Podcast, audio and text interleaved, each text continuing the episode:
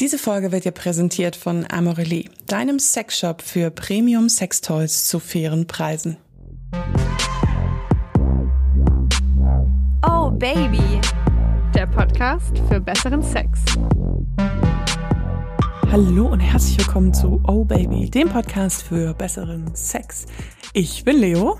Und ich bin Josi. Und in dieser langen Folge geht es um sexuelle Aufklärung. Oh yeah. Mag jetzt nicht nach dem allergeilsten Thema klingen, im wahrsten Sinne des Wortes, aber seid gespannt. Ich glaube, es wird lustig, es wird sehr informativ. Wir haben eine Expertin am Start, Dr. Nadine Beck, die ein Buch über sexuelle Aufklärung geschrieben hat. Und wir werden auch die Frage beantworten, was das mit uns allen zu tun hat, warum das in jedem Alter irgendwie eine wichtige Rolle spielt und welchen Einfluss die Aufklärung auf unser ganzes Leben hat. Genau. Vorab noch mal einmal eine kurze Warnung. Wir werden auch hin und wieder ein bisschen das Thema sexueller Missbrauch ähm, anschneiden. Wenn ihr damit sagt, ihr habt schlechte Erfahrungen, das belastet euch, hört euch die Folge nicht an.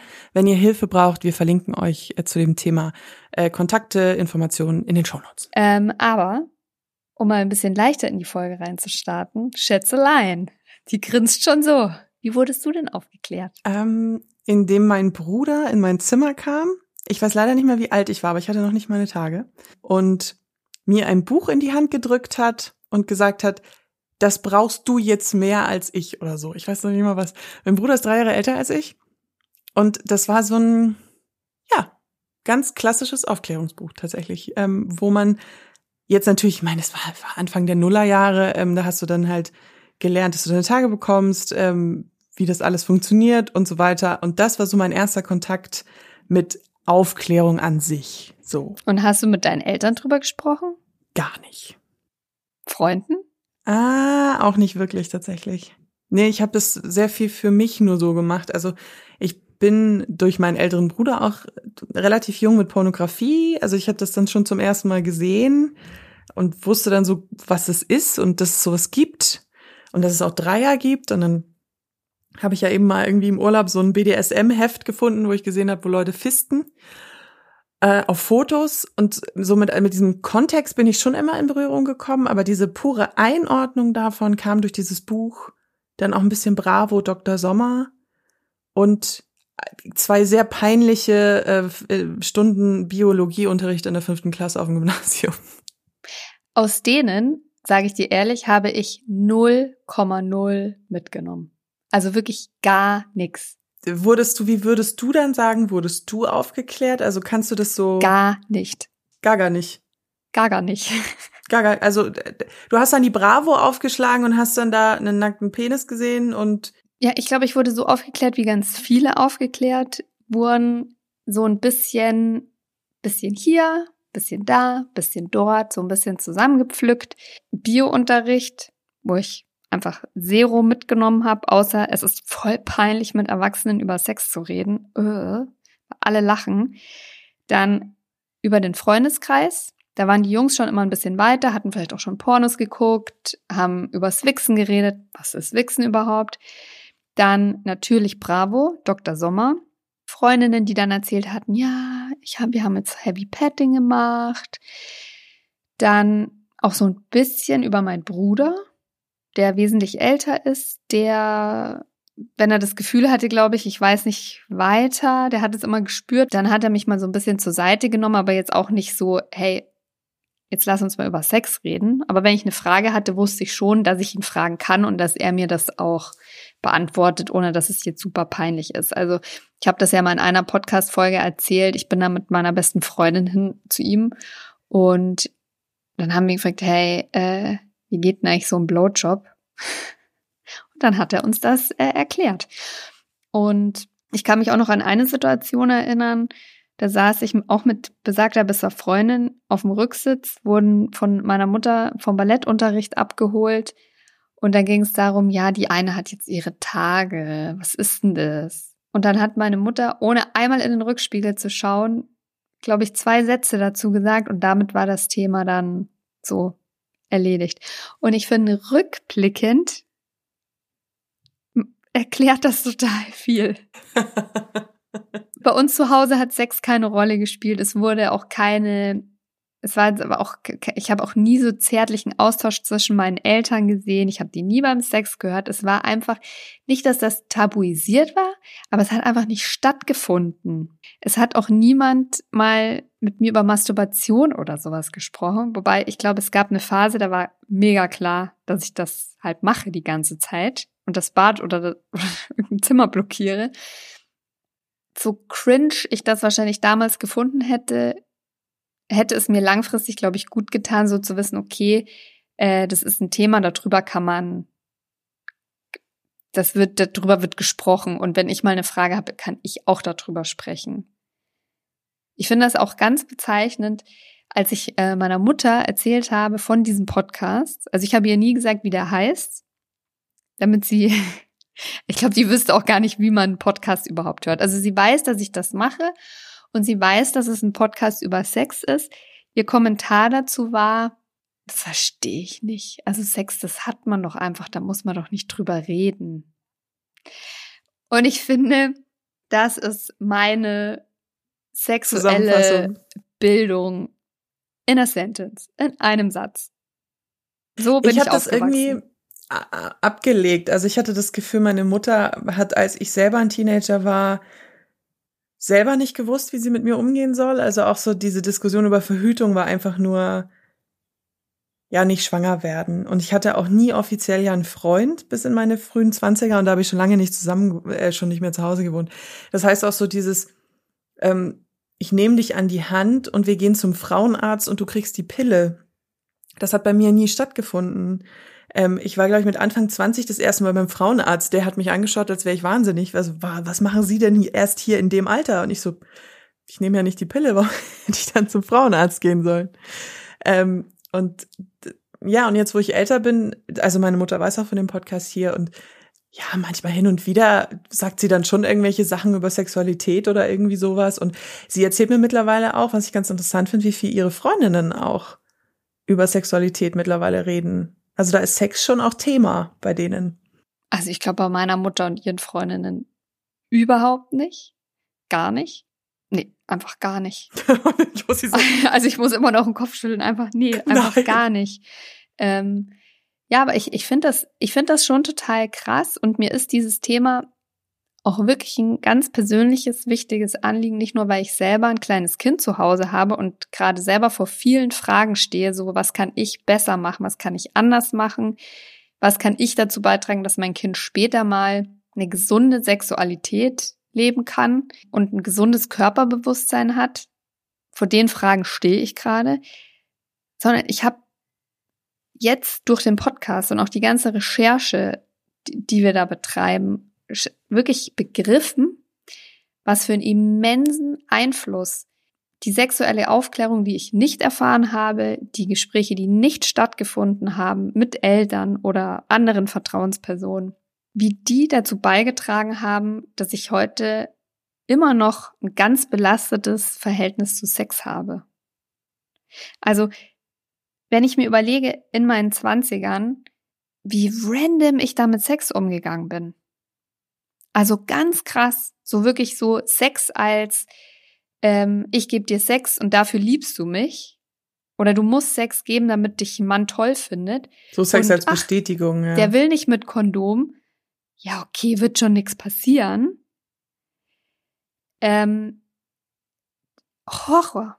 Horrorvorstellung rückblickend. Und ich glaube, wenn ich, wenn ich mal jemanden gehabt hätte, mit, mit, mit dem ich mich hätte austauschen können oder der der mir beigebracht hätte, so was bedeutet Selbstbestimmung eigentlich und was ist okay und was ist nicht okay. Das, ich glaube, da wäre vieles anders gelaufen und auch so Geschichten wie, dass ich bis in die 30er immer dachte, fuck, fuck, ich bin nicht normal, ich kann keinen vaginalen Orgasmus haben, was ist verkehrt mit mir? Bis du dann begreifst, ja, okay, haben halt ganz viele nicht, die meisten sogar nicht. Es redet halt nur keiner drüber. Und die Klitoris findet weder im Biounterricht äh, noch sonst irgendwo irgendwie statt und spielt eine Rolle. Das ist doch absurd. Das ist total. Ich glaube, im Nachhinein weiß ich, dass ich, dass meine Mutter ein sehr großes Vertrauen in mich hatte. Das habe ich, glaube ich, damals auch gespürt, ähm, weil ich nie die Person war, die wirklich Kacke gebaut hat. Also ich war jetzt kein vorbildliches Kind im Sinne von, dass ich eine Streberin war, da hatte ich nicht gut genug Noten für und war auch sowieso ein relativ aufmüpfiges Kind, aber ich habe mich immer an, an so Regeln eben gehalten. Also wenn ich, wenn es hieß, du bist um zwölf zu Hause, wenn du feiern bist, bevor du 18 bist, dann war ich um zwölf zu Hause. Dann bin ich auch nicht abgehauen. Ich habe sie nicht verarscht. Ich habe sie extrem selten angelogen im Vergleich zu anderen Kindern, ihren Eltern. Und ich glaube, dieses Vertrauen habe ich gespürt, was aber nicht heißt, dass ich dann nicht in meinen Zwanzigern trotzdem in Situationen gekommen bin, wo ich vor allen Dingen, wenn ich männlichen Zuspruch bekommen habe, weil ich das so wenig kannte, weil ich nicht viel Zuspruch in meiner Teenagerzeit bekommen habe, dass ich plötzlich gedacht habe, nur wenn Männer mich toll finden, muss ich ihnen alles geben. Und das wäre zum Beispiel so ein Gespräch, wo ich mir geschworen habe, sollte ich jemals Kinder haben und die dann auch sexuell aufklären, dass ich ihnen schon auch erklären will, wie so Beziehungen funktionieren und was auch toxische Beziehungen sind, auch vor allen Dingen auf der sexuellen Ebene auch. Ähm, weil ich sehe bei das bei mir, dass ich da große Fehler gemacht habe und ich sehe es jetzt auch bei anderen Freunden, die jetzt zum Beispiel ewig lang keine Beziehung mehr hatten, die einfach ein ganz, ganz unangenehme Muster reinfallen, wo sie ausgenutzt werden und manipuliert werden von Menschen. Und das, wenn du halt darüber redest und offen damit kommunizierst, dann bist du halt nicht angreifbar. Und das ist sowas, ja, was mir sehr am Herzen liegt tatsächlich, ja. Im Idealfall kannst du es halt auch vorleben. Hm. Und da ja, merke ich. Das ist immer nicht so einfach, ja. Das ist immer, ja, immer leichter gesagt als getan. Und da merke ich auch brutal, wie ich da, und ich bin inzwischen aufgeklärt und habe gar kein Problem, über Sex zu reden, wie man merkt. Aber auch ich merke, wie ich da immer wieder mit meinem Kind halt an meine Grenzen komme. Weil dieses alte Verhalten, das so wie ich das gelernt habe, so krass tief in mir steckt. Ähm, und gerade wenn dann in der Öffentlichkeit Fragen von ihr kommen oder man, du, du stehst da nackt in, in so einer Schwimmbaddusche und warum hat die Frau da unten Haare? der, das ist so ein Moment, du merkst dann so, ah, fuck. Wie unangenehm. Oh, was ich noch, was ich noch unbedingt sagen wollte, bevor wir jetzt zu unserer wunderbaren Gast kommen, zu Nadine Beck. Ich habe noch auf Instagram gefragt, wie denn unsere O-Baby-Community aufgeklärt wurde und ähm, habe ihnen aufgrund von Beschränkungen ähm, die Antworten gegeben: Biounterricht, Eltern, Geschwister oder Freunde, also so grob im gleichaltrigen sozialen Umfeld, oder die Medien. Da bin ich jetzt gespannt. Danke an die 20 Leute, die mir geschrieben haben, sie hätten gerne alles angeklickt. Geht nicht. Und zwar die kleinste Zahl, 14 Prozent, Geschwister und Freunde. Danach kommen mit 18 Prozent die Eltern. 32 Prozent tatsächlich der Bio-Unterricht. Vielleicht ist der mittlerweile besser geworden. Schreibt uns mal, wenn ihr irgendwie um die 20 seid. Kann ja auch sein, dass es mittlerweile total vogue ist. 36 Prozent Medien. Das ist das Größte. Es haben so 1600 Leute mitgemacht.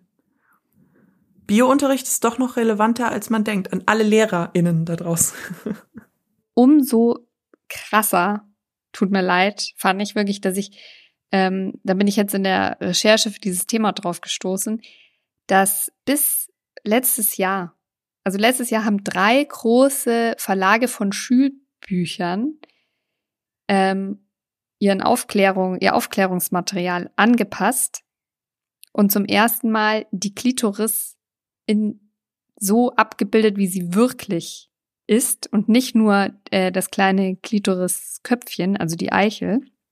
Oder auch so Begriffe Schamlippen und, auch, und so genau, rauszunehmen. Und ja. Schamlippen äh, ausgewechselt durch ähm, Vulvalippen.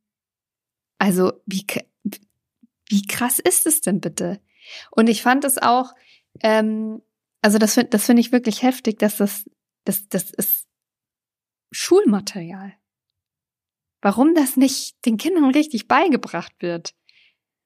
Das ist doch der Hammer.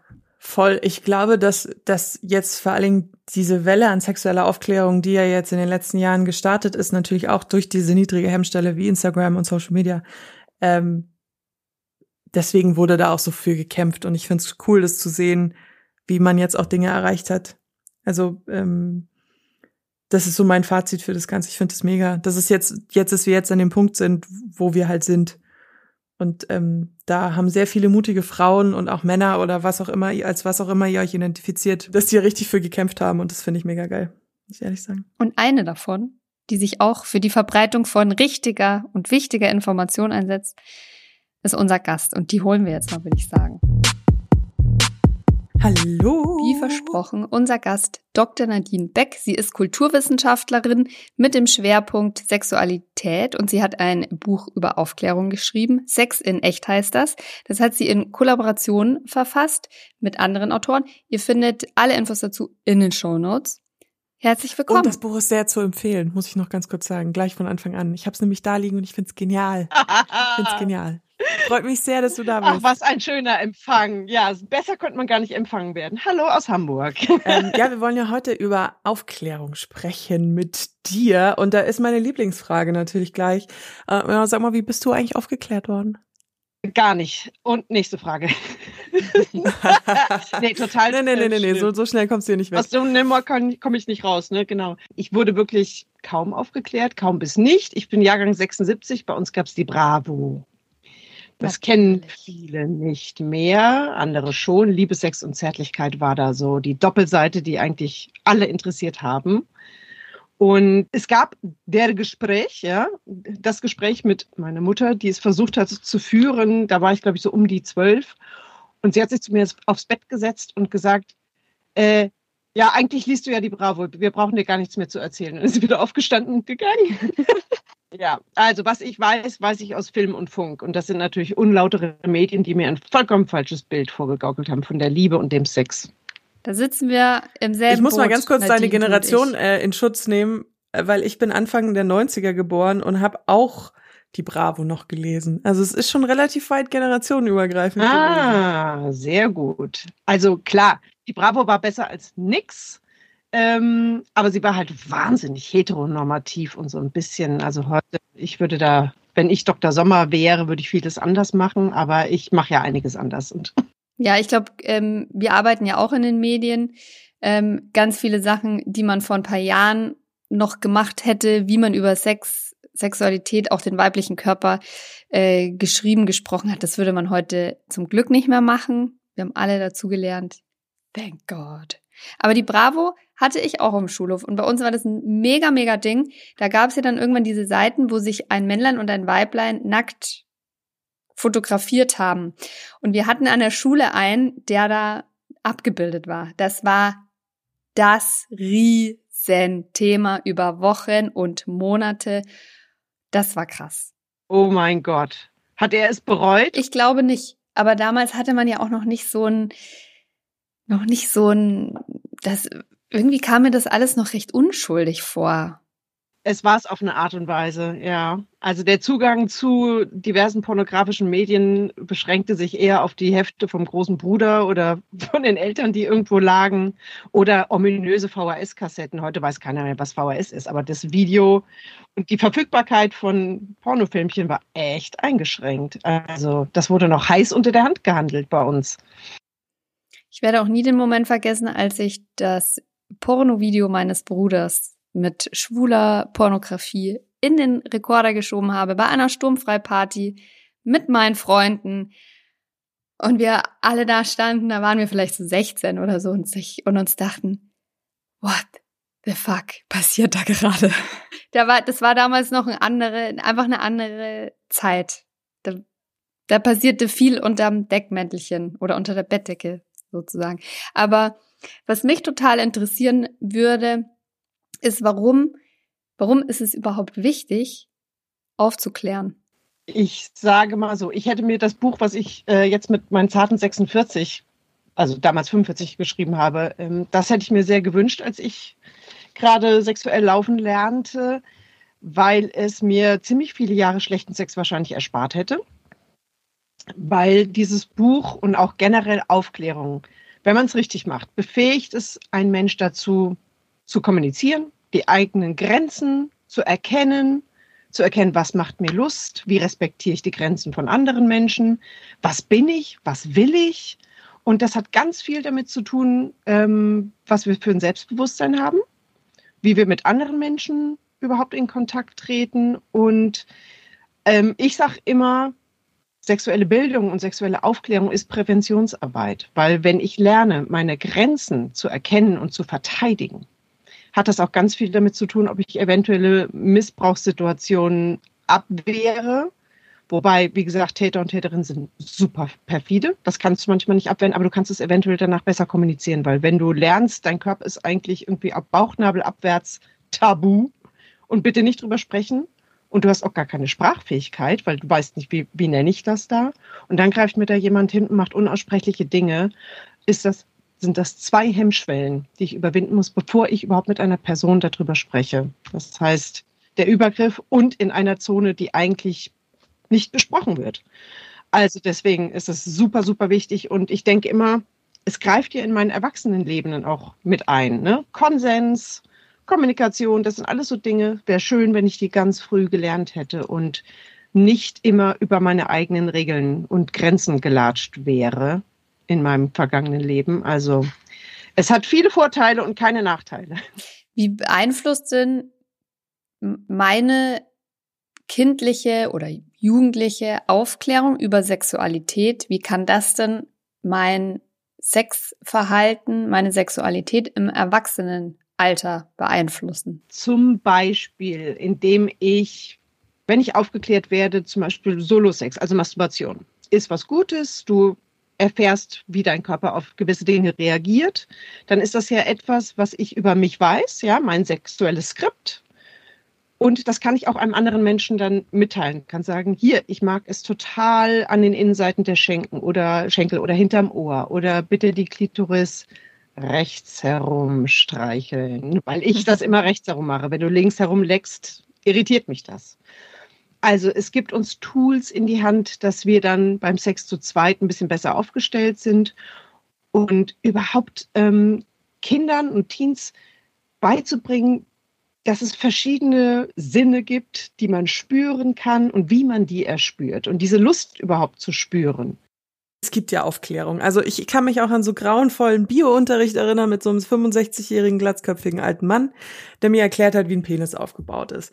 Was läuft denn in deinen Augen falsch an der Aufklärung aktuell von jungen Leuten? Also ich mö möchte die Lehrer und Lehrerinnen in Schutz nehmen. Es gibt auch gute. Ne? Also zum einen ähm, muss ich aber sagen, die armen Menschen, die da an die Schule geschmissen werden, haben null bis wenig Möglichkeiten, vorher so was wie ein Curriculum oder sowas zu durchlaufen, wo darauf geachtet wird, was sind denn Inhalte, die wir beibringen können. Weil das, was ich gelernt habe damals, Anfang der 90er oder Ende der 80er, äh, war Gefahrenabwehr. Wie werde ich nicht schwanger? Mhm. Wie bekomme ich keinen AIDS? Spricht heute kein Mensch mehr drüber. Also AIDS ist so ein bisschen pff, unter ferner liefen. Also wir könnten eher über Syphilis und Tripper und all sowas reden. Das ist äh, viel mehr en vogue gerade in der Virenwelt und Bakterienwelt. Aber genau, Gefahrenabwehr, nicht schwanger werden, keine Krankheiten bekommen. Das war neben dem Fruchtbarkeitsaspekt generell, also wir reden ein bisschen über Menstruation und alle sind eigentlich schon so unter den Tisch verschwunden, weil, boah, peinlich, will ich nicht. Ähm, das war so der Tenor. Heute kommen die jungen ReferendarInnen an die Schule und die älteren Lehrkräfte sagen, hey, ich habe überhaupt gar keine Ahnung mehr. Was ist denn dieses LGBT? Keine Ahnung. Mach du mal Sexualerziehung. Und die Jungen stehen dann da, würde ich gerne. Ich habe genauso wenig Ahnung. Wo kriege ich die Ahnung her? Und da gibt es natürlich im Moment ein paar Bücher, unter anderem meins, aber es gibt auch ähm, zum Beispiel von dem Projekt Teach Love die sind von der Uni Flensburg ausgekleidet, von der, von der Psychologie, so Online-Kurse, zum Beispiel den Pornoführerschein. Ja, und da, das ist nämlich etwas, was wir in der Schule nicht mitgebracht bekommen haben in, in den äh, Lehrkanon, weil es das zu meiner Zeit auch noch nicht gab. Medienkompetenz. Mhm. Das wäre etwas, was super geil wäre. Wo kriege ich Pornos, beziehungsweise dass mir gesagt wird, ich kriege sie eigentlich, bis ich 18 bin, gar nicht. Und was mache ich denn, wenn ich sie bekomme? Was mache ich denn, wenn jemand Cybergrooming bei mir versucht in der Schule? Ne? Auch ganz wichtiges was, Thema. Was ja. mache ich mit dem Dickpick? Was mache ich? Keine Ahnung. Also alles, was irgendwie Datenschutz oder Sexting oder sowas anbetrifft. Ähm, schicke ich ein Busenbild zu meinem in dem Moment mit mir verwandelten Menschen?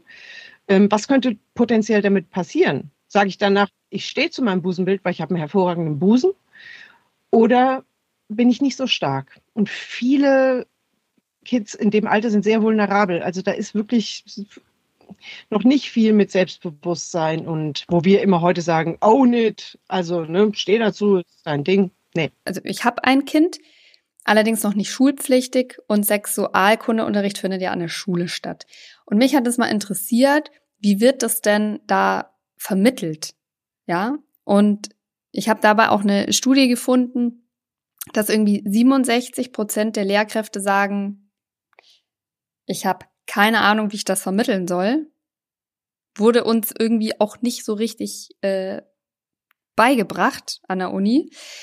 Und habe dann auch mal andere Mütter gefragt von älteren Kindern, die gesagt haben, ja, so langsam wird auch mal das Wort Klitoris verwendet.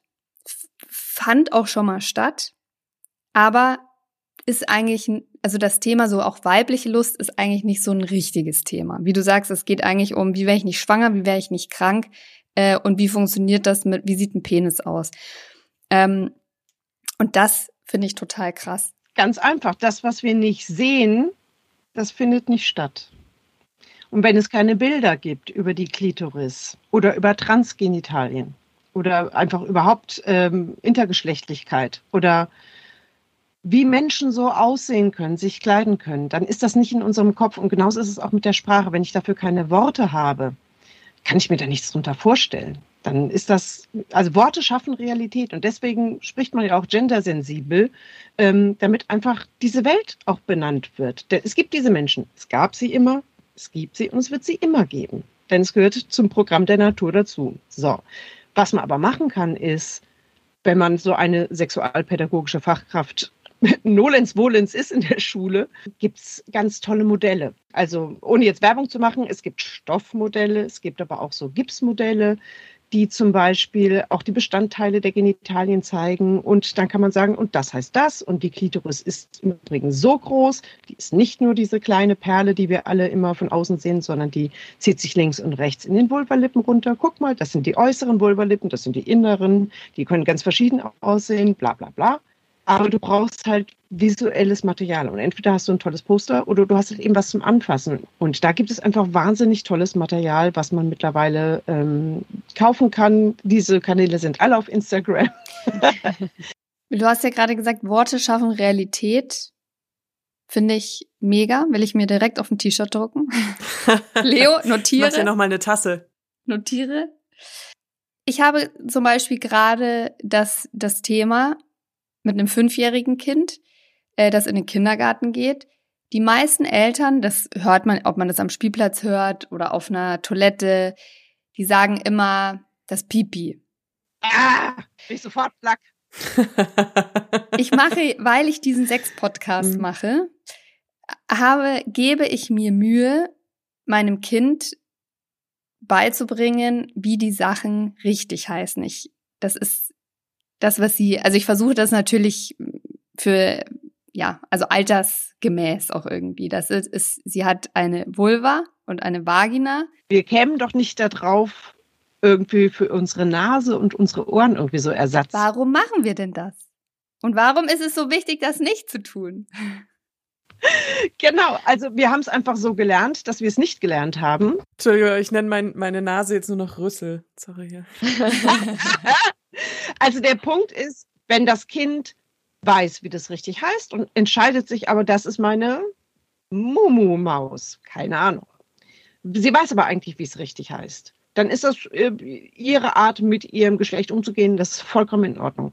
Aber nicht, wenn es aus der, ich sag mal, die, wir Erwachsene gucken immer mit so einer Erwachsenen-Sexbrille auf die Sexualität der Kinder. Das heißt, wir schämen uns, wir haben unsere sexuelle Biografie, Ne? Wir tragen da eigentlich was mit. Das Kind nicht. Das will einfach, das hat eine Frage auf einer Sachebene und will eigentlich noch wissen, wie sehen andere so aus. Ähm, und ich schwöre, sehr viele, vor allen Dingen weiblich gelesene Menschen haben nicht so viele normale Vulven gesehen, es sei denn, man geht mal in die Sauna und selbst dann guckt man nicht so genau hin oder fragt, Entschuldigung, könnten Sie mir das mal genauer zeigen? Darf ich mal Ihre Vulva anschauen, bitte? Genau. Ähm, bei Männern oder Menschen mit Penis ist es halt einfach anders, weil das Ding einfach ständig präsent ist. Äh, ich, ich fand es gerade toll, wie du gemeint hast, dass man, dass Erwachsene tendenziell so ihre eigene, ihre Vorurteile und auch ihre Peinlichkeiten auf die Kinder übertragen, weil man bei Kindern ja ganz oft sieht, die rennen rum, die stecken sich die Hand in die Hose, die legen den Penis nach rechts, nach links. Die Mädels machen das ja auch manchmal. Ich kann mich selber an meine Kindheit gut erinnern. Und man wird ja dann immer von außen so, ähm, weg aus der Hose. lass das. Das macht man nicht. Genau, genau. Das ist das Reglementieren. Wie kann man das, wie kann man das nicht machen? Also man muss ja trotzdem seinem Kind sagen, das ist jetzt nicht auf dem Spielplatz mit acht den Penis Genau. ähm, wie, wie kann man das kommunizieren? Indem man schon sagt, dass es gewisse ähm, Regeln gibt, aber dass man erstmal das Kind da drin bestärkt, hey, das fühlt sich bestimmt jetzt total toll an, finde ich super, ähm, aber pass mal auf, wir machen das ähm, jetzt nicht so vor anderen Leuten, die mögen das vielleicht auch nicht so, sondern sowas macht man besser zu Hause. Also es gibt schon so Konventionen und das kann man dem Kind auch sagen. Das heißt aber nicht, dass wir die Message mitgeben, was du machst gerade ist echt falsch. Da, wo du hingefasst hast, das ist echt eklig. Ähm, und das macht man nicht und äh, du bist schlecht. Das wird über kurz oder lang das Kind nicht dazu treiben, dass es, wenn es irgendwas mit diesem Genital oder sowas machen möchte oder Fragen hat oder Angst hat oder es ist etwas daran anders, dass es zu dir kommt. Weil du hast mhm. implizit gesagt, nee, dein Genital ist scheiße. Auf gar keinen Fall anfassen und bitte auch nicht fummeln und nicht dran rumspielen, egal wo. Ganz schlimm als Mädchen die Hand weggeschlagen zu bekommen. Oder irgendwie gesagt, das macht die Beine zusammen, wenn du sitzt. Also Hand wegschlagen, wenn du irgendwie äh, an der Hose bist oder sowas, weil auch, ähm, also alle Kinder sind potenziell lustvolle Wesen und mögen es eventuell daran irgendwie rumzuspielen, ähm, sich gegen etwas zu drücken, das zusammenzupressen, an der Tischtante zu rubbeln, dann werden die ganz rot dabei. Für die ist es ein lustvoller Moment, aber Achtung, das ist genauso gleichwertig, gleichwertig lustvoll wie ein Eis essen, eine schöne Badewanne, ähm, durch den Regen laufen. Ähm, also ne, dieses Gesetz der, der Gleichwertigkeit, das haben wir vergessen. Für uns ist alles, was sexuell ist, irgendwie komisch besetzt, aber das ist unsere sexuelle Biografie, die damit reinfunkt. Und für die Kinder ist das ein tolles Gefühl neben vielen anderen. Darin würde ich sie erstmal bestärken und sagen, hey, das fühlt sich bestimmt gut an, aber ähm, mach das doch mal zu Hause. Äh, passt jetzt hier nicht so. Wie ist es denn? Ähm, kannst du uns mal einen kleinen Überblick geben über wann ist es okay oder in welchem Alter rede ich mit Kindern über was? Also mir ist natürlich klar, jedes Kind ist anders, ähm, unterschiedlich weit entwickelt, ähm, auch aufnahmefähig für solche Sachen. Aber äh, um den Hörern mal so eine Grund Stimmung zu vermitteln? Ab wann was ungefähr in Ordnung ist? Ähm, ja, das ist wirklich ein bisschen unterschiedlich. Klar gibt es immer so verschiedene Altersgrenzen, wenn die sich selber anfangen zu erkunden. Ne? Anale Phase, orale Phase, wird man alles ausprobieren. Ich sage eigentlich immer, Aufklärung, die kann ja auch implizit stattfinden, indem wir zum Beispiel offen mit unseren Körpern umgehen und das sehen sie und lernen das. Ne? Mhm. Ne? Also wenn wir schon, man muss ja nicht ständig nackig rumlaufen, aber wenn wir irgendwie offen mit Schmerzen oder mit unseren Genitalien oder überhaupt mit Nacktheit umgehen, kriegen Sie das schon mal mit.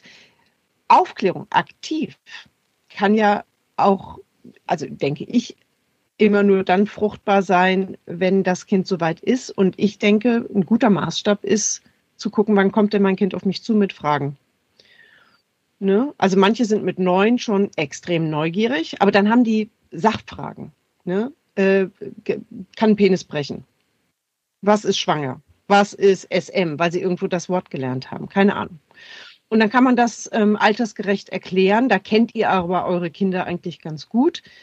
Anders gesagt, unser Buch ist eigentlich ab elf. Eine, eine gute Freundin von mir hat aber eine Tochter, die ist neun. Und die kam aber mit ziemlich konkreten Fragen über ihr Genital. Wie heißt das? Wie sieht das von anderen aus? Aus was besteht das? Wie, wie ist das überhaupt? Wie funktioniert das?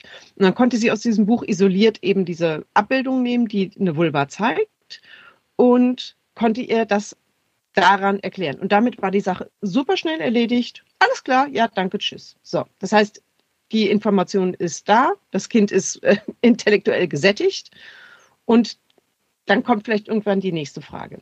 Keine Ahnung. Aber das heißt, dass alles, was im Buch steht an Praktiken oder sowas, ist für die im Moment nicht relevant. Und das wird dann relevant sein, wenn äh, ganz viele Sachen entweder in ihrem Körper sich hormonell einstellen oder sie einfach das irgendwo mitkriegt und dann Fragen dazu hat. Und dann muss man ja auf Augenhöhe einfach das kommunizieren. Man muss ja, also da kennt ihr eure Kinder besser, Mensch, ihr Menschen da draußen, ähm, aber ich würde das einfach sehr sachlich beantworten ohne diesen gefühlsmäßigen Überbau, den wir häufig haben. Wie ist das mit Sex implizit? Also da kommt ja dann dieses der der Punkt, wo man dann lernt, du kannst schwanger werden, ähm, das was du da fühlst gegenüber anderen Leuten, dass du den, also ich bin jetzt auch cis, also einen Mann, den ich anfassen will, einen Jungen. Ähm, wann ist diese dieses dieses furchtbare von vielen Bienen und Blümchen Gespräch ähm, Unsere Hörer haben uns ganz, also grandiose Stories noch geschickt, wie sie aufgeklärt worden sind von ihren Eltern. Das, da kommen wir gleich noch dazu. Ähm, ist es da auch so, weil dann dann kommt ja irgendwann die Zeit, wo man als Teenie und es war bei mir auch so, ich habe mich noch nicht mal getraut, meiner Mutter zu sagen, dass ich meine Tage habe, weil ich das war so, ich möchte mit meiner Mutter über sowas nicht kommunizieren. Also das war für mich so ein absolutes No-Go und dann fängt man ja auch an Sachen zu verschweigen vor den Eltern. Soll man dann dann als Eltern trotzdem sagen, mit zwölf, du hast jetzt deine Tage bekommen, oder das fängt ja manchmal auch schon mit neun an, manchmal erst 15, ähm, wir setzen uns jetzt mal hin und dann kommt hier die Banane und das Kondom? Gute Frage. Ähm, ich würde es immer vor mal so ein bisschen antesten, aber ich habe allergrößte Sympathien mit jedem Teenager, der darauf keinen Bock hat. Weil ich hatte auch keinen Bock. Und ich glaube, meine Mutter hat auch keinen Bock ich halte es manchmal für einen subtilen, guten Weg, äh, zum Beispiel unser Aufklärungsbuch einfach mal schon wo liegen zu haben. Das liegt dann einfach immer darum. Ja. Und irgendwann ist das weg. Und dann, sobald es in dem äh, Jugendzimmer verschwunden ist, ist es auch Privatsphäre. Das heißt, ähm, es gibt ja so ein paar Passagen, wo man ähm, ein bisschen Introspektion macht oder sein Genital benennt oder aufschreibt oder malt oder drüber nachdenkt, wo Grenzen sind, was Lust macht. Ganz viele Sachen, die man ausfüllen kann. Und ab dem Moment ist es dann auch sowas wie ein Tagebuch und dann haben Eltern die Poten von diesem Buch zu lassen. Ähm, also ich finde dieses Einschleichen von Informationen total taktvoll weil das eben nicht dieses Gespräch ist. Aber es gibt ja ganz viele unterschiedliche Eltern-Kind-Beziehungen. Also manche Eltern haben ein super Verhältnis und leben auch schon vor, wie zum Beispiel die Eltern miteinander sind, ob die sich küssen, ob die sich anfassen oder ob die sagen, äh, Mama und Papa oder Mama und Mama haben sich jetzt mal lieb und wir wollen mal kurz ein bisschen für uns sein keine Ahnung, es gibt ganz viele Möglichkeiten, sowas zu kommunizieren. Und da würde ich ja gucken, wie, wie klappt es mit meinem Kind am besten. Und das Gespräch auf Zwang halte ich für nicht so fruchtbar. Ich habe mich gerade mal gefragt, gut, jetzt sind wir drei unterschiedliche Generationen gefühlt, aber in welchem Alter haben Kinder eigentlich mittlerweile Smartphones Allerspätestens und können selber googeln? Das hat sich das hat sich ja, also meine Vorstellung ist gerade, dass jetzt die Kinder sind elf, das heißt, sie sind ja auch schon in diesem Millennium geboren, was ich auch wieder creepy finde. Dann passiert da irgendwas oder sie fassen sich an und dann googeln genau. sie, warum wird mir was warm im da so schön. Und dann muss man ja eigentlich als Elternteil auch schon davor sagen, nicht alles, was du googelst. Medienkompetenz. Entspricht das also ist exakt die. Ich habe äh, nämlich auch bei mir in der Familie gefragt, was sind denn so die Suchergebnisse oder beziehungsweise was in der Verlaufshistorie stammt nicht von euch und ist irgendwie sexuell zu sehen. Und dann kamen wirklich diese ganz einfachen Fragen. Was ist ein Blowjob? Wie geht SM?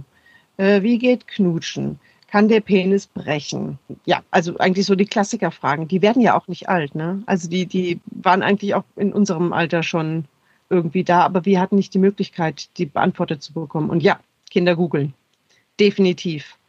Und das ist nämlich eben genau der Punkt, frühzeitig, wenn ein Handy ins Spiel kommt, das zu erklären. Aber viele gucken ja auch bei älteren Kids aufs Handy und haben gar kein eigenes. Das heißt, Medienkompetenz würde ich sehr früh schon ansetzen. Also ab wann kann man denn auch mal sagen, man sollte dem Jugendlichen, wir sind jetzt bei Jugendlichen, voll in der Pubertät Wie, wie handhabe ich das mit Privatsphäre? Ich finde das mega wichtig.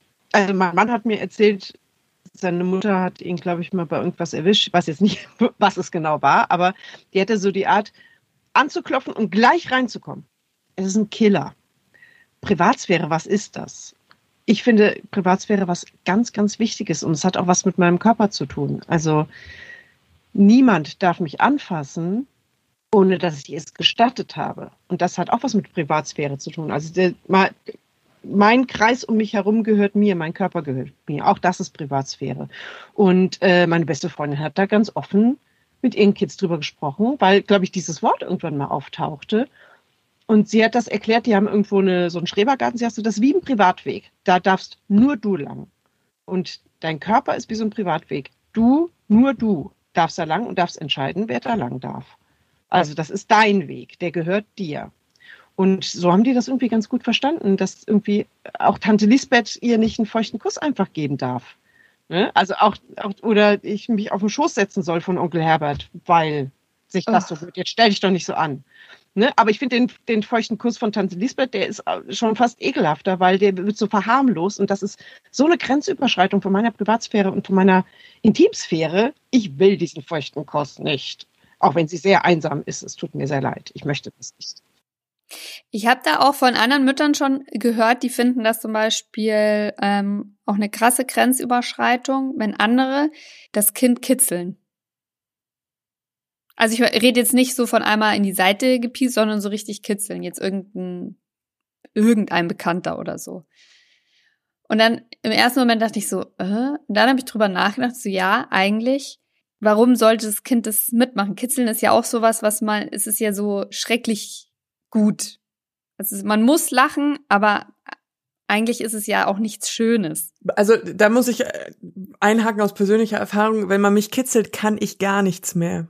Also ich bin, bin so extrem kitzlig, ich werde dann hilflos. Und das unterschätzen viele Leute. Das haben auch schon viele Männer in meinem Leben unterschätzt, weil sie es so witzig fanden, aber ich kann mich dann nicht mehr wehren. Und das ist echt hart. Ja, ist auch danke, ein ganz das Gefühl. Ich finde das auch ähm, ganz schwierig. Kitzeln gegen meinen Willen. Du kannst nicht dann unbedingt sagen, nein, nein, nein, weil das gehört so ein bisschen zum Spiel des Kitzeln dazu, dass du es abwehrst und das kannst du nicht gut verstehen. Also als Gegenüber meint die Person das jetzt ernst? Und ich meine, es sind Kinder. Also wir sollten echt sehr viel mehr auf Konsens gucken und die auch einfach fragen, so, ist das okay für dich oder so? Weil wir gerade bei Grenzüberschreitungen sind, ähm, ich weiß nicht, ob das Thema auch von deinem Buch ist, ähm, aber ab wann sollte ich denn als Eltern hellhörig werden, welchem Verhalten meines Kindes, ob da vielleicht irgendwas ungut läuft, irgendwas vorgefallen ist. Gibt es da irgendwelche Auffälligkeiten, sage ich mal?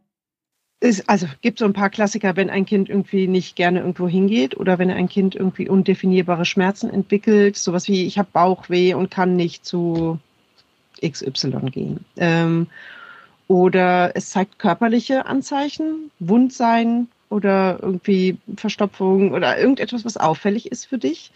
Ähm, das kann ganz, ganz viele Fassaden haben. Und das Dumme ist ja bei sexuellem Übergriffen und sexuellem Missbrauch, ähm, dass es ja sehr häufig im engsten Familien- und Freundeskreis ist oder in irgendwelchen Situationen, wo das Kind irgendwie, keine Ahnung, im Sportverein ist oder so. Ähm, ist leider sehr häufig so. Und gerade die Menschen, die wahnsinnig nett sind und sozial und von denen wir es nie denken würden, haben die perfidesten Methoden, um eben an dieses Kind heranzukommen. Ähm, wenn das Kind irgendwie etwas verheimlicht oder, also es ist schwierig zu sagen, ähm, das auf so Pauschalen runterzubrechen, weil Kinder haben ähm, ganz eigene Arten, die das mitzuteilen. Äh, was ist ich, Siegfried fährt immer mit seinem Auto in die Garage da lesen wir jetzt erstmal nichts raus. Aber es ist diese Möglichkeit des Kindes zu sagen, dass da eine Person ähm, im Genitalbereich etwas mit ihm macht, was es nicht möchte. Aber es kann es nicht sagen. Auch das hat was mit Sprachfähigkeit zu tun. Das heißt vor allen Dingen zuhören. Zuhören, ernst nehmen und nicht sagen, das, das kann doch gar nicht sein, der ist doch so nett. Oder die könnte jetzt ewig mit dir weiterreden. Irgendwann müssen, irgendwann müssen wir zu einem Ende kommen. Aber gibt's noch irgendwas, was dir voll auf der Seele brennt, was du unbedingt unseren Hörern und Hörerinnen mitgeben willst? Ja, klärt euch selber auf. Also werdet euch mal kurz bewusst darüber, was ihr, wo ihr eventuell blinde Flecken habt. Also ich gehe jetzt mal davon aus, dass die Menschen Ü18 sind, die hier zuhören. Und ja, vielleicht ist das eine oder andere Aufklärungsbuch wirklich gar nicht so doof, weil man, wie gesagt, häufig nicht weiß, was man nicht weiß. Und es macht sehr vieles mit mir, wenn ich mich mal wirklich hinsetze und mir überlege, wo sind denn eigentlich meine Grenzen? Kommuniziere ich die eigentlich richtig? Was sind die Punkte an mir, die mir Lust bereiten? Gestehe ich mir die eigentlich zu? Und wie, wie mache ich das eigentlich mit anderen Menschen? Akzeptiere ich da auch die Grenzen? Und bin ich da überhaupt, wenn ich Sex habe, und sei es ein One-Night-Stand oder sonst in meiner jährigen Ehe schon, ähm, gibt es eigentlich Konsens über das, was wir so machen? Oder mache ich nur Dinge mit? Also das können ja auch beide, beide oder allerlei Geschlechter sein, die sich da angesprochen fühlen. Also Kommunikation und Konsens sind eigentlich die großen Dinge, die ich immer predige. Und dass man ähm, sich die eigene Lust zugesteht und dazu steht, wer man ist. Ein schönes Schlusswort. Und wer noch mehr schöne Worte von dir und Weisheiten einfangen will, der findet dich auch auf Instagram unter Vulvantastic. Genau, dein äh, Buch verlinken wir in den Show Notes, genauso wie dein Insta-Profil, Profile. Da können Leute dich finden. Ihr seid doch auch für ein, seid ihr nicht seid für einen Jugendbuchpreis nominiert Richtig. sogar, oder? Weil wir nämlich endlich Herzlichen mal äh, alle Geschlechter angucken und auch sagen, keine Sex ist auch ein, kein Sex ist auch eine Option. Aber Dankeschön, ja. So ein bisschen, hier ein bisschen noch Lob. Ja, ultimative Lobhudelei. Danke, danke. Aber äh, es war ganz schön, dass du da warst. Da habe ich jetzt auch für mich persönlich, privat ganz viel mitgenommen. Und genau, schön, dass du da warst. Vielleicht bis bald. Thanks for having me. Tschüss. Das war sehr informativ. Ich hoffe, ihr habt alle mitgeschrieben. Also ich habe für mich wirklich so das Ding, das ich mitgenommen habe, ist wirklich meinem Kind frühzeitig mitzugeben, du bist gut, du bist, bist normal, das, was du spürst, was du fühlst, das ist alles ähm, normal und okay. Und die richtigen Namen. Die richtigen Namen für Sachen finden und dass dann, dass dann vielleicht auch gar nicht jetzt so entscheidend ist, ob ich jetzt in der Pubertät über jedes einzelne Thema mit ihr spreche oder sie auch unbedingt mit jedem einzelnen Thema zu mir kommen will, dass das gar nicht so das Entscheidende ist, sondern erstmal, dass ich so eine gesunde Basis für sie lege. Du bist normal, du bist gut, über deine Grenzen bestimmst du, dein Körper. So. Das habe ich so als Wichtigstes für mich mitgenommen. Vielen Dank dafür. Ich kann dieses Buch, ich habe schon gesagt, ich, ich kann es nur allen empfehlen. Ich fand's ganz toll. Wir haben Nadine persönlich kennengelernt auf einem Event und dann hat sie mir dieses Buch zugeschickt und ich war so, I need to talk to this woman on the podcast. Auf Deutsch, ich musste mit dieser Frau in unserem Podcast sprechen. Und das haben wir hier, hier mitgemacht. Aber wir haben ja, Oh Baby lebt ja von der geilsten Community der Welt. Oh, ihr habt uns so gute Sachen geschickt, Leute. Deswegen würde ich jetzt auch mal sagen, ohne Umschweife, kommen wir doch mal zur Community und lesen mal eure Aufklärungsgeschichten vor. Aber ich kann ja schon mal mit einem Banger starten, als ich das Starten, starten Sie mit einem Banger. dachte Frau ich mir nur Leo. so, du hattest eine andere Kindheit als ich und jetzt nicht im Negativen gemeint. Und zwar hat ein Mann uns geschrieben, meine Mom ist sehr offen mit allem. Da ich das wusste, habe ich sie mit 15 Jahren gefragt, ob sie schon mal einen Dreier hatte und ob sie mir Ratschläge geben kann. Sie hat mir gute Ratschläge gegeben und mein erster Dreier mit meiner damaligen Freundin war ein Erfolg. Good for you, man. Respekt. Boah, wenn ich mir vorstelle, wenn ich mit dieser Frage zu meiner Mutter gegangen wäre, hätte, also ich glaube, die wäre komplett vom Glauben abgefallen. Die hat gesagt, bitte was? Eine Frau hat geschrieben. Meine Mama hat mir, als ich 14 war, vor einem Sommerlager mega peinlich eine kleine Tasche mit Kondom und einem Handtuch zugesteckt und dann mit mir geredet. Damals war es mir mega peinlich. Sie hätte es halt nicht zehn Minuten, bevor ich los musste, machen müssen. Lachsmiley. Dazu kann ich nur sagen, ultra peinliche Geschichte. Ich glaube, ich war 15 sowas rum und bin mit meiner besten Freundin auf eine Sprachreise gefahren äh, nach Malta. Mein Vater hat uns zum Flughafen gefahren und wir standen ähm, an dem Gepäckschalter und haben da gewartet und ich meine 15, ja, und das war unsere erste Reise, so richtig cool, alleine und er halt echt so, dass jeder gehört hat. Habt ihr auch so OBs dabei? So Mädelszeug? Und er so, oh mein ich sterbe. Lass ich hier ein Loch im Boden auftun, in dem ich was sinken kann. Ah, das ist fast so, wie mein Vater mich mal vom Club abgeholt hat, als ich noch minderjährig war. Und ich dachte, er fährt jetzt mit seinem Auto vor und er hat mich zu Fuß abgeholt, weil er noch einen Spaziergang machen wollte. ich hätte ihn fast umgebracht. Mit so einem alten Holland-Fahrrad wäre auch cool. Komm, Hi. steig auf, auf den Gepäckträger, mein Schatz. Ein Mann hat uns geschrieben. Kleine Anekdote aus dem Aufklärungsunterricht, vierte Klasse. Unsere Lehrerin hat einen Alex immer versehentlich als Axel angesprochen. Sie sagte dann immer, oh, tut mir leid, ich habe einen Freund, der Axel heißt, das verwechsle ich immer. Und ein Mitschüler fragt, waren Sie mit Axel schon mal im Bett? Ach ja, Fun Fact am Rande. An diesem Tag soll ich nach Hause gekommen sein und gesagt haben, fast alle Eltern in der Klasse hatten schon mal Sex. Ihr auch? Damit zieht mich meine Mutter bis heute noch gerne auf. Hm, an der Stelle würde ich sagen, Aufklärungsunterricht gone wrong, weil anscheinend ist die Information, die man da bekommt, nicht bei ihm angekommen. Eine Frau hat uns geschrieben, definitiv lustig, Ausrufezeichen, also auf die Frage, ob sie schon irgendwelche lustigen Aufklärungsgeschichten haben. Mein Kumpel hat mir damals, ich war zwölf, er 16, Sexstellungen auf dem Fahrrad erklärt. Das Fahrrad war die Frau. Eine Frau hat uns geschrieben. Ich hatte meine Aufklärung aus Kinderanatomiebüchern und später aus der Bravo. Eine Geschichte aus der vierten Klasse fällt mir dazu ein. Ich wusste relativ früh, wie alles funktionierte und war damals selbst von mir geschockt, was ich schon alles wusste. Meine Mutter hatte neben ihrem Bett unter anderen Büchern ein Büchlein mit Sextipps liegen. Klein Caroline war so neugierig und hat es gelesen. Während des Sachkundeunterrichts in der vierten Klasse sollten wir aufschreiben, was wir alles schon über das Babyprojekt wissen. Wenn ein anderes Mädchen tatsächlich an den Storch gedacht hat, habe ich wohlwollend die Blowjob-Tipps auf den Tisch gelegt. Unsere Lehrerin hat all unsere Texte gelesen. Rückblickend ein riesiger Cringe-Moment, da meine Mama mein fertiges Projektbuch mit diesem Text gelesen hat. das ist geil.